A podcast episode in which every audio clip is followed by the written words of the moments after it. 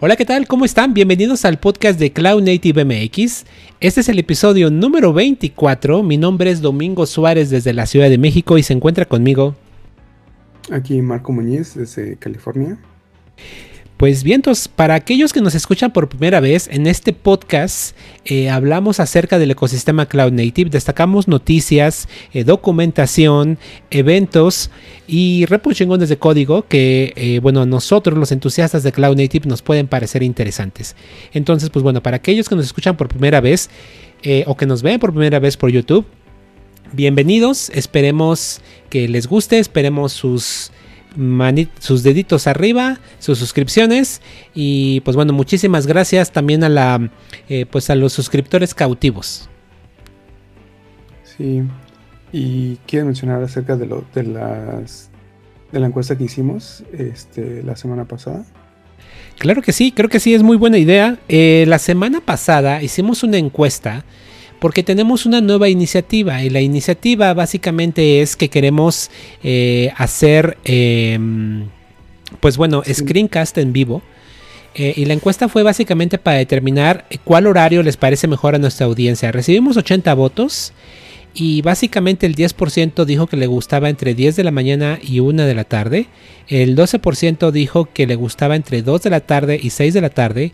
Y la gran mayoría, con el 77%, mencionó que le gustaba entre las 7 y 9 de la noche. Entonces, em, en dos semanas, de hecho, esta semana, a más tardar el jueves, vamos a hacer el anuncio de este eh, evento virtual. Este evento virtual lo vamos a hacer cada 15 días. No es sustituto de los streams que justamente hoy acabamos de hacer hace unos, eh, hace una hora terminamos el stream. Eh, mensual. ese es otro concepto.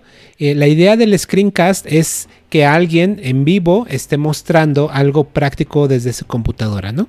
Entonces tenemos ya tres temas eh, y pues bueno, como mencioné, son, van a ser cada 15 días o vamos a evaluar si lo hacemos cada semana. Veremos qué tal. Pero bueno, es otra iniciativa eh, que les queremos compartir.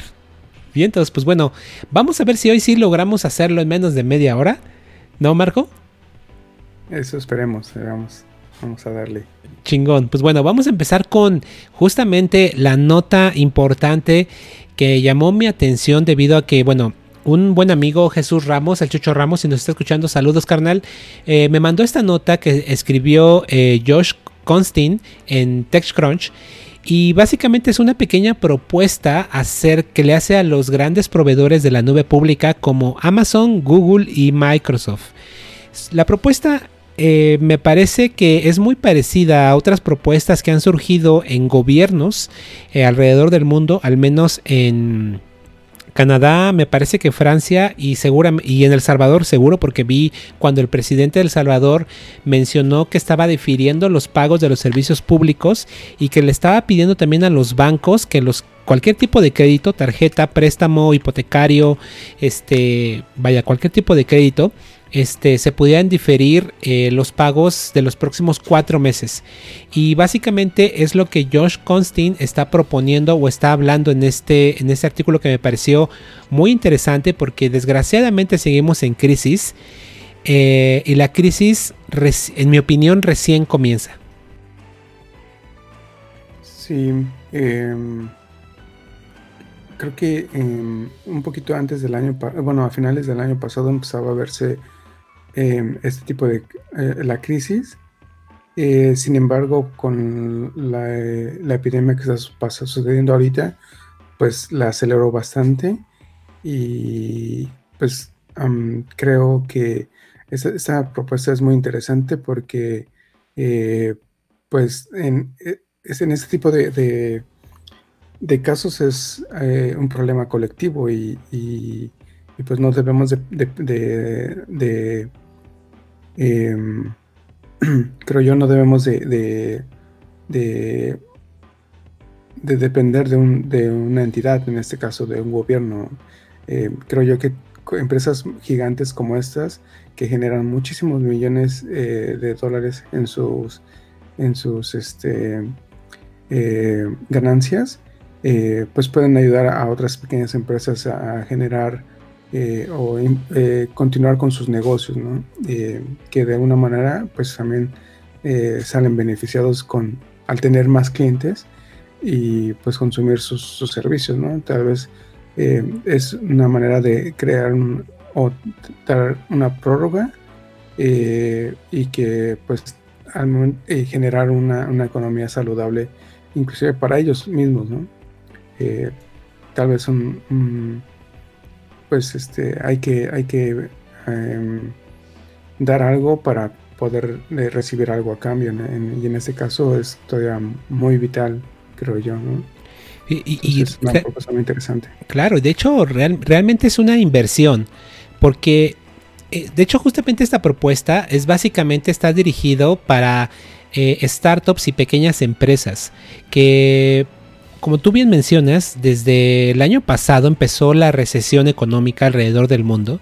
Eh, muchas, hemos hablado en este podcast antes que ha habido despidos masivos de empresas eh, pues medianas en la industria, ¿no? Hemos hablado varias veces de esto, eh, de ese tema, porque es una, la crisis viene desde tiempo atrás y la crisis económica y ahora con esta crisis sanitaria pues las cosas se ponen peor. entonces si los cloud providers pueden cuidar a estas pequeñas empresas eh, para no les regalan nada, sino simplemente es diferir los pagos eh, para evitar más despidos. Eh, más despidos significaría menos dinero, menos dinero el cual tiene la gente para gastar y por lo tanto eso empeoraría la economía todavía peor de lo que está. Entonces, eh, veamos, no, he visto las respuestas, es más, no, no sé si ha habido respuestas de, esta, de, las, de las compañías. He visto otro tipo de iniciativas al respecto de la crisis del COVID-19, pero habrá que ver qué es lo que pasa. Pero yo creo yo que este, todo mundo estamos en esto y creo que es momento, yo creo que algo bueno de esta crisis es, es esta solidaridad que a lo mejor podemos eh, eh, crear, ¿no? En, este caso, las estos grandes cloud providers para salir adelante, porque mm, no, no, no, no, veo de otra. Si, si ahora caen muchas pequeñas empresas, este, pues la crisis se puede agravar todavía muchísimo más. La crisis económica. Sí, pues sí. Em. Entonces, pues bueno, ah, vaya, sí hay que preocuparnos, pero tampoco hay que ser tan alarmistas. Hay que tomarlo bien. Eh, y pues bueno, un mensaje y de nuevo siempre tratamos de, decirlo, sobre todo desde hace, pues creo que ya tenemos con ese tema un mes, ¿no, Marco? De hecho tenemos fácil como cuatro podcasts hablando cada semana de COVID-19, ¿no? Sí, ya es como nuestro tema del día cada vez. qué tremenda situación, pero pero bueno, eh, abrazo y saludo fraternal a todos los que nos escuchan por allá. Espero que eh, estén eh, pues a salvo con sus, con sus seres queridos. Y pues bueno, hay otra nota al respecto del COVID-19, de, justamente de Google. me pareció interesante porque... Ah, no, esto, perdón, me estoy adelantando. es una nota que tú pusiste, perdón Marco, es de los Game Servers. Ah, sí. Em, es del Google, Google Cloud Platform y es este una, eh, un anuncio que hacen ellos que em, agregan un, un, servicio para eh, servidores muy específicos para juegos. Entonces, si ustedes desarrollan algún juego o están trabajando para una empresa de videojuegos, eh, Google Cloud Platform agrega o ofrece este servicio para correr servidores especializados para, eh, para juegos. Em, eh, por ahora el servicio está corriendo eh, en, Google Kubernetes Engine ah, y pronto van a, agregar soporte para, para su nube híbrida. Que por cierto, ellos lanzan, bueno, para, con ese servicio lo, eh, lo, que hacen también es este lanzar un, eh, en conjunto con ¿quién fue? Eh, Ubisoft lanzan este, este sitio donde donde lanzan este servicio de Agones donde puedes este, hostear, correr y escalar servidores, servidores dedicados de, de, de juegos precisamente de su servicio de, servidores especializados en juegos. Eh, de, pues, de una manera más sencilla, que se llama, bueno, el servicio se llama Agones y ahí lo van a ver como referencia en, el, en el post. Suena, suena chingón, chingón, qué chingón está tu engine, ¿no? sí, te estás poniendo bien chingón. Bien, entonces pues vámonos a la siguiente nota. Que es una, una compra, ¿no? Ajá. ¿Perdón? Dale, dale. Ah, ya. Eh, sí, es este, otra nota de TechCrunch. Y esta vez habla de Itachi. La, bueno, los que creo que eh, ya tenemos algunos añitos, si la recordamos, es una empresa de, de en aquel entonces era electrónica y, y, pues este al leer esta nota me vengo con la sorpresa que tiene varios subsidiarios y una de ellas es Itachi y Bantara, que lo que hacen es, eh, si recuerdan, eh, esta empresa Container Ship, que al principio como que quería promover el servicio de, contenedores y después se ofrecieron como, como una eh, consultora de, para servicios de, containers y todo eso, pues al final pues cerró las puertas y lo que hace eh, Itachi es comprar sus, eh, sus eh, assets y, o sea, todo lo que ellos desarrollaron, pero lo, su estrategia de, Itachi no es para, em, no es para quedarse con los clientes que tenían en, ese entonces Containership. lo, que, lo que dicen ellos es de que eh, van, a, van a, estudiar y aprender de lo que Containership este, desarrolló y, e integrarlo a su, a su este, eh, infraestructura. Eh, pues, este, la verdad no recuerdo si ellos también tienen planeado lanzar un servicio. Este, según yo lo que leí hasta, hasta ahora, solo su idea era como tener más conocimiento del ecosistema de contenedores y, e, e implementarlos en su infraestructura. y pues sí, una nota por ahí. Pues, pues yo creo que a lo mejor sí, sí tiene ahí interés bastante Hitachi. Tal vez no ofrecer el servicio como tal, ¿no? Pero seguramente em, para sus clientes eh, on-premise, ¿no? Porque también este Itachi, pues supongo que también eh, vende, vende cajotas, ¿no?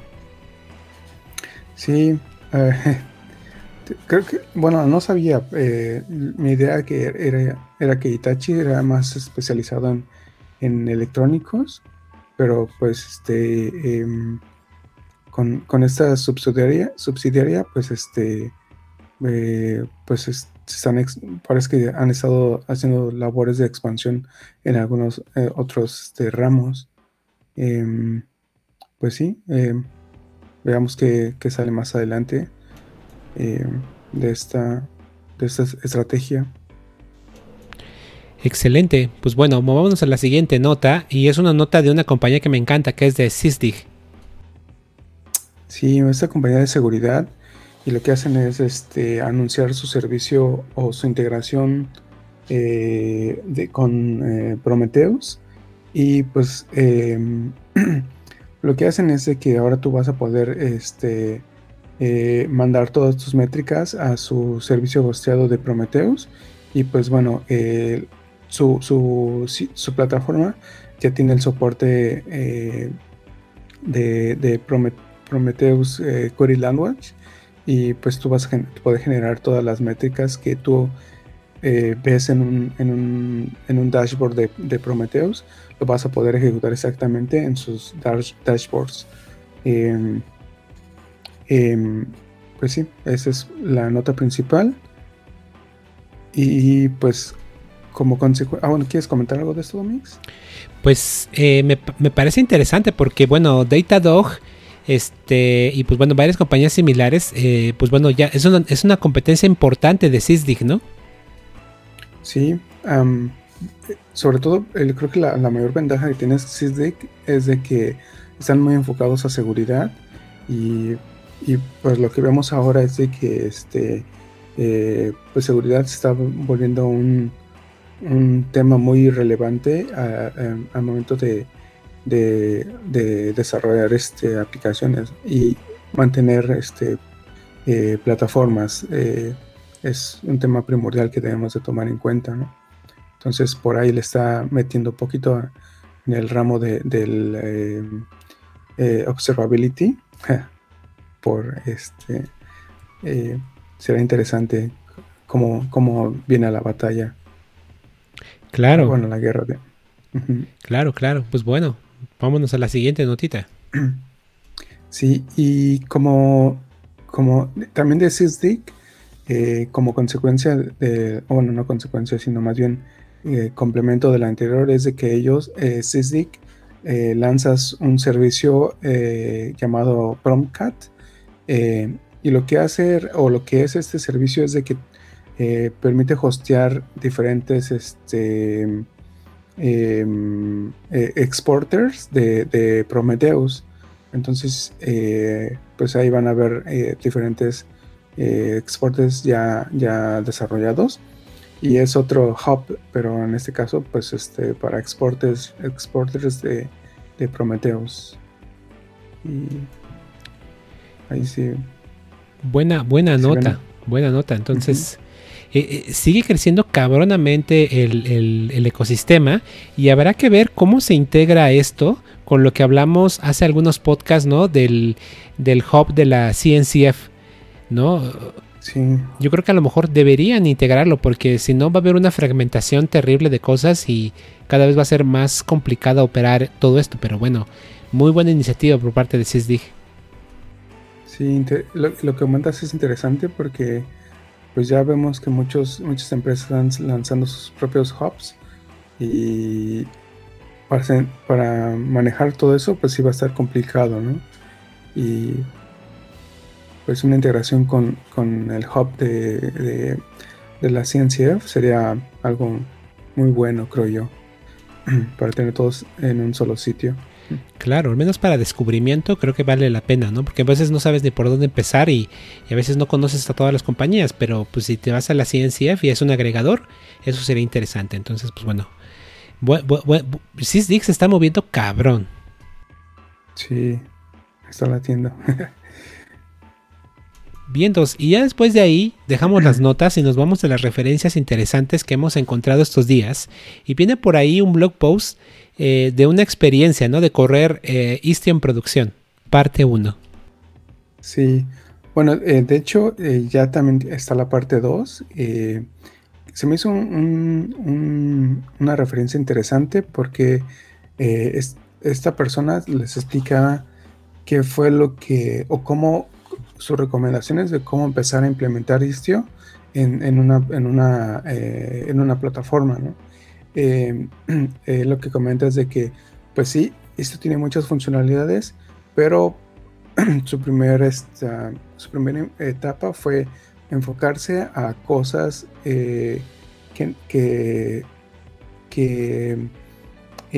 tiene como core Istio, como por ejemplo roteo de tráfico, este, sacar métricas de esos de sus este, microservicios y esta es como una anécdota de todo eso que, que, que lo que se enfrentaron.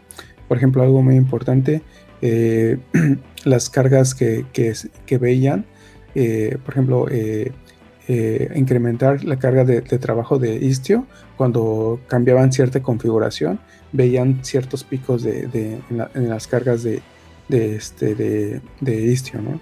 en que como da como algunos tips de cómo eh, o que deben de, considerar el, escalar el, control plane de Istio eh, de acuerdo a, su a su a su este a su número de, de, eh, contenedores. Entonces este la, parte 1 es como una este embarradita y, pero ya la parte 2 se mete un poquito más a, de hecho la parte 2 está hasta, hasta, el final del post y este y la parte 2 pues sirven un poquito más en detalles a lo que em, pues este, se afrontaron esta, esta compañía de, de, de, entrega de comida, ¿no?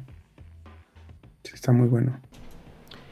Vientos, interesante, interesante. Eh, y, yo creo que en esta, digo, a pesar de que es como tú mencionas, eh, una introducción muy sencilla, eh, menciona cosas, incluso cómo están organizados internamente, ¿no? Con esto nuevo que, bueno, no nuevo, pero es algo que he visto en muy pocas empresas, en cómo están organizados los equipos, que aquí mencionan que ellos están organizados con tribus, ¿no? Este, squads y cosas así. Y lo menciona aquí y cómo cada una de estas tribus y squads eh, eh, administran sus manifiestos. Porque un gran problema que ocurre con, incluso aquí lo mencionan en este blog post, es que al final del día eh, ah, puede haber mucha repetición de documentación. Entonces también mencionan cómo utilizan plantillas para automatizar los despliegues con Helm. Entonces, pues bueno, creo que también por ahí está muy interesante, no nada más por el lado de Istio, sino ver para cómo se organizan para trabajar con Kubernetes. Entonces eso me parece también chingón. Sí, exacto. Bien, entonces, y después de ahí tienes otra nota que también me pareció interesante de Sonar Cube. Sí, encontré este post, es pequeñito, bueno, relativamente pequeñito, y lo que hace pues es mostrar cómo, cómo desplegar un, servidor de SonarQube en, en Kubernetes. Y pues em, el chico lo que ahí está mostrando pues es este eh, su YAML con los recursos que él creó para poder desplegar disculpen, un, un Sonar Cube en, Kubernetes, ¿no? Entonces, este, creo yo que um, Sonar Cube es una buena opción para, para, em, para sacar los, los eh, pues, eh, mm, resultados del, del, de sus, del análisis estáticos de, sus, de su código este, y que será bueno que integraran en su, en su, en su continuous integration eh, proceso, en, su proceso de continuous integration. Entonces, este, pues ahí para que le echen un ojo y, se pongan a jugar con SonarQube. Em, sí. Buena, buena referencia. Entonces, pues bueno, vámonos a lo que viene. Que es otro mm, documento, ah, un, documento que me parece interesante. De hecho, es más bien un libro, ¿no? Sí, de hecho, este, este libro lo compartió este eh, Francisco Moctezuma, el buen Jaspic, ahí en, en nuestro Slack. Eh, porque hubieron ahí, eh, una discusión de, operadores. Entonces él compartió esta, este recurso que está muy bueno. Eh, de, que habla de eh, Kubernetes Operators.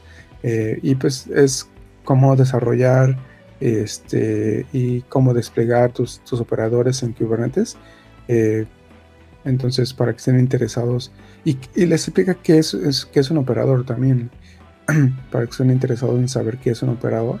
Este, pues es una buena referencia que, que la tengan. Excelente, y es un libro que sí se ve bastante consistente, ¿no? Bastantes paginillas. Entonces, este, pues yo creo que sí vale la pena para, al menos, eh, bueno, no es un tan grande, pero al menos son 130 páginas que se le puede sacar provecho. Entonces, pues bueno, muy buena referencia para los interesados en, en operadores. Bueno, ya es un poquito tarde porque hoy que estamos grabando el al día lunes 30 de abril, eh, perdón, de marzo. este, bueno, les, les platico primero qué es y después les explico. Eh, es este, una eh, se organizó como un, un hackathon global en línea y pues este, pues precisamente de, acuerdo a esto del, del COVID-19, pues este, al, estar este, todo el día en casa, pues este, puede ser algo un, poco difícil. Y lo que ellos están ahí este, em, proponiendo es de que pues puedes eh, juntarte con algunos amigos, desarrollar algún proyecto y pues ahí tienen varias opciones en las cuales eh, están, se deben enfocar esas aplicaciones, ¿no? Como salud, eh, poblaciones vulnerables, negocios, comunidad, educación, entretenimiento y, y pues otros. Este, lamentablemente el registro terminó, eh, era creo que hasta hoy, eh, sí, era hoy a las, a las nueve y media de la mañana, tiempo de Pacífico. Entonces, pues bueno, fue un, demasiado tarde. Bueno, no tan tarde, porque pueden estar ahí pendientes de, los proyectos y pues una de esas pues pueden integrarse este, para darle seguimiento al desarrollo. Y pues también darse una idea para aquellos que no tengan, eh, no sepan qué es un hackathon, pues este, eh, darse una idea de, de, qué es, qué tipo de proyectos, cómo se trabaja y, pues em, y pues si ven ahí pues van a tener mucha idea de, de, ah, lo que em, de lo que trata esto. Pues sí, buena, buena, buena referencia. Pues bueno, eh, sí, este pues bueno, ya nos estaremos enterando después eh, del, pues del resultado, ¿no? Que básicamente es en, será la próxima semana, en máximo dos semanas, ¿no? Porque es el 10 de abril cuando anuncian a los ganadores. Sí, mm, alrededor de ese. Pues bien, entonces, pues vamos muy bien porque ya vamos con nuestros repo chingones de código y veamos qué tal. Sí, y nuestro primer... Eh, repo chingón es este, esta herramienta, eh, CubeWatch. Y pues, em, lo, que hace eh, CubeWatch es de que agrega como observadores al momento de, en recursos, eh, cualquier, cualquier recurso de Kubernetes.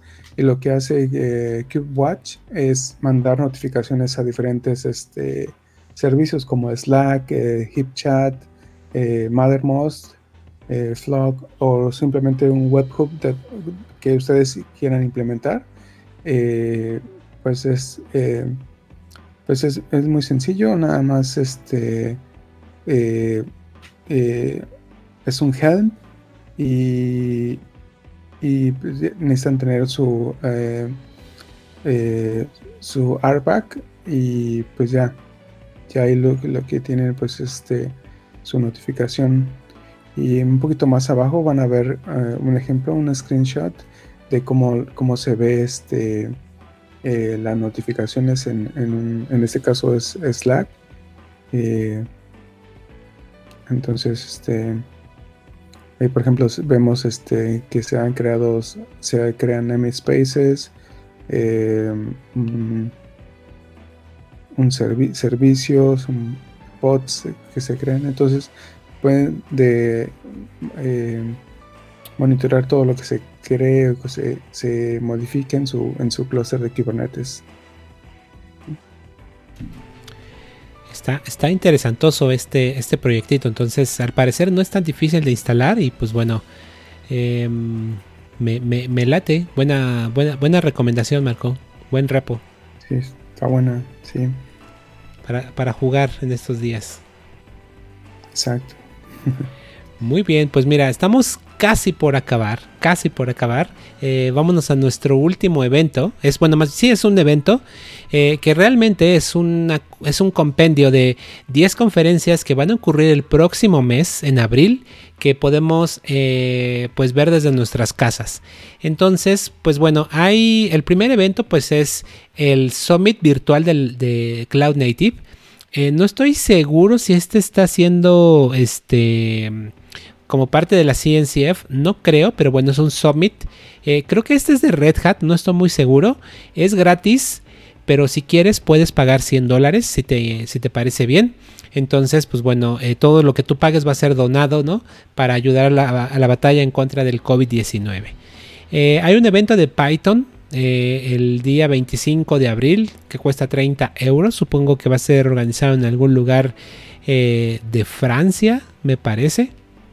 Pero bueno, al menos es en línea, por ahí está el link. Entonces, pues bueno, son 10 eventos que todos se ven bastante interesantes. Hay hasta para gente de JavaScript, hay para DevOps, hay para hay un Remote Con, me parece muy interesante, que hay una conferencia dedicada a gente que trabaja de forma remota y creo que viene súper bien para estas épocas y sobre todo para el futuro, porque yo creo que eh, tú ya lo has mencionado antes, eh, antes de esta crisis, eh, el, trabajar desde casa o como, algunos le llaman home office, eh, trabajar desde casa es una práctica que no muchas empresas les, les agrada, ¿no? Pero debido a esta crisis es muy probable que se den cuenta que sí es productivo y que sí es una forma de trabajo para aquellas empresas que no, no, no les agrada esta, esta forma de trabajo. Entonces, pues bueno, hay una conferencia que, que pueden atender para ver, eh, pues bueno, temas al respecto. Entonces, pues bueno, eh, pues hay muchas cosas que hacer, ¿no? Para tratar de, para desde casa, ¿no? Poder entretenernos, poder aprender. Eh, no todo el tiempo vamos a estar chambeando, pero yo creo que sí podemos aprovecharlo, ¿no? Marco. Sí, em, creo yo el, el, principal o la llave de, de, trabajar desde casa es desarrollar una disciplina. Y, y eso es lo más difícil para un ser humano. Tener una disciplina, desarrollarla es lo más difícil que, que se puedan imaginar. Eh, porque desde ahí vienen muchísimas cosas que, nos detienen y que creemos que son difíciles o imposibles de, alcanzar, ¿no? Entonces, que, eh, ahora que mi experiencia está trabajando desde casa, pues este, sí es más como dar, eh, desarrollar tu disciplina en saber, eh, por ejemplo, a, los primeros días, pues yo me, me distraía mucho, lo sigo, me sigo distrayendo, pero al principio era mucho más y me distraía viendo cualquier tontería, ¿no? Este, pero pues poco a poco vas desarrollando esa, esa eh, em, noción de, tu trabajo y cosas que sí que o que no necesitas estar al pendiente de o por ejemplo inclusive tan solo el, tener una hora de comida no eh, porque crees que estás en casa eh, comes rápido y para seguir trabajando, ¿no? Y posiblemente eso, el que te, des un tiempo para ir a comer y darte, o que si este, terminas rápido y pues darte un, tiempo para, para relajarte y, pues quitar tu mente del trabajo, pues eso es vital eh, para un máximo desempeño. Entonces, eh, pues sí, tipo, de ese tipo de cosas creo que es interesante porque vas a sacar muchas ideas tips de, cómo, cómo mejorar tu, eh, mecánica eh, al trabajar eh, remotamente. Excelente. Y ya para irnos, y hablando del último evento, la CNCF finalmente anuncia las fechas definitivas para CubeCon Europa 2020 y va a ser del 13 al 16 de agosto en Ámsterdam. Entonces, ah, eh, veamos cómo, cómo funciona esto, pero, pero bueno, agosto se me hace muy pronto, pero eh, pues bueno, mm, habrá que ver cómo queda Europa después de esta crisis y, ver qué tan... Eh, qué tan exitoso va a ser este evento, pero bueno, ojalá sea exitoso y ojalá eh, los asistentes puedan asistir de forma segura. Pero bueno, finalmente hay una fecha, a ver si no se posterga nuevamente.